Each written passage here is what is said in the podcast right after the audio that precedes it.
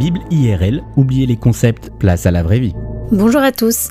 Depuis l'arrivée des réseaux sociaux, les demandes en mariage sont devenues de plus en plus originales, audacieuses, mais aussi de plus en plus publiques. Mais quelle que soit la catégorie sociale ou la génération, les demandes en mariage sont faites à 95% par des hommes. La Bible nous raconte pourtant l'histoire d'une femme qui a osé au Xe siècle avant Jésus-Christ faire une demande en mariage des plus atypiques. Et il s'agit bien sûr de Ruth. Ruth est une jeune Moabite qui voit un jour débarquer dans son pays un couple juif et ses deux garçons. Le père de cette famille décède et Ruth ainsi qu'une de ses compatriotes sont donnés en mariage aux deux garçons. Mais voilà que dix ans plus tard, les deux jeunes hommes décèdent à leur tour. Sans mari et sans enfant, Ruth, sa belle-mère Naomi et sa belle-sœur Orpa se retrouvent toutes les trois dans une situation d'extrême précarité. Alors que Naomi souhaite repartir en Israël, Ruth fait le vœu de quitter son pays et de suivre sa belle-mère à qui elle est extrêmement attachée. Ruth va parcourir les champs du matin au soir sans repos et malgré le danger pour y glaner les restes d'orge laissés par les moissonneurs. Et elle ne passe pas inaperçue. Son courage et sa fidélité envers sa belle-mère va forcer l'admiration d'un homme riche, un propriétaire, un certain Boaz.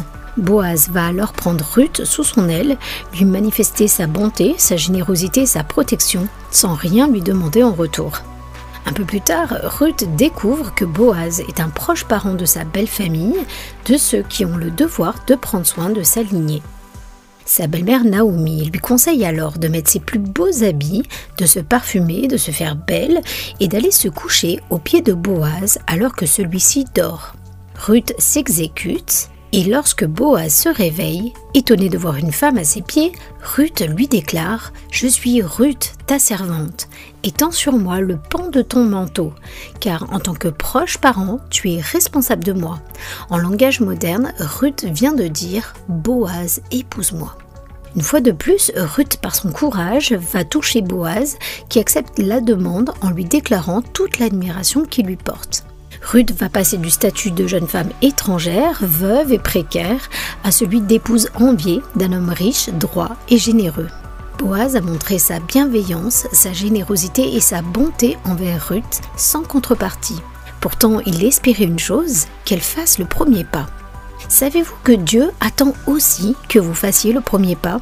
L'Éternel a manifesté sa bonté, sa générosité et son amour envers chacun d'entre nous sans contrepartie en envoyant sur notre terre un autre Boaz du nom de Jésus.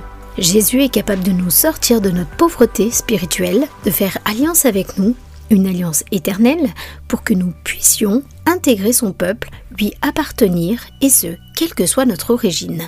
Mais tout comme Boaz, Jésus ne vous force pas à l'aimer, il attend juste que vous fassiez le premier pas. Merci pour votre écoute.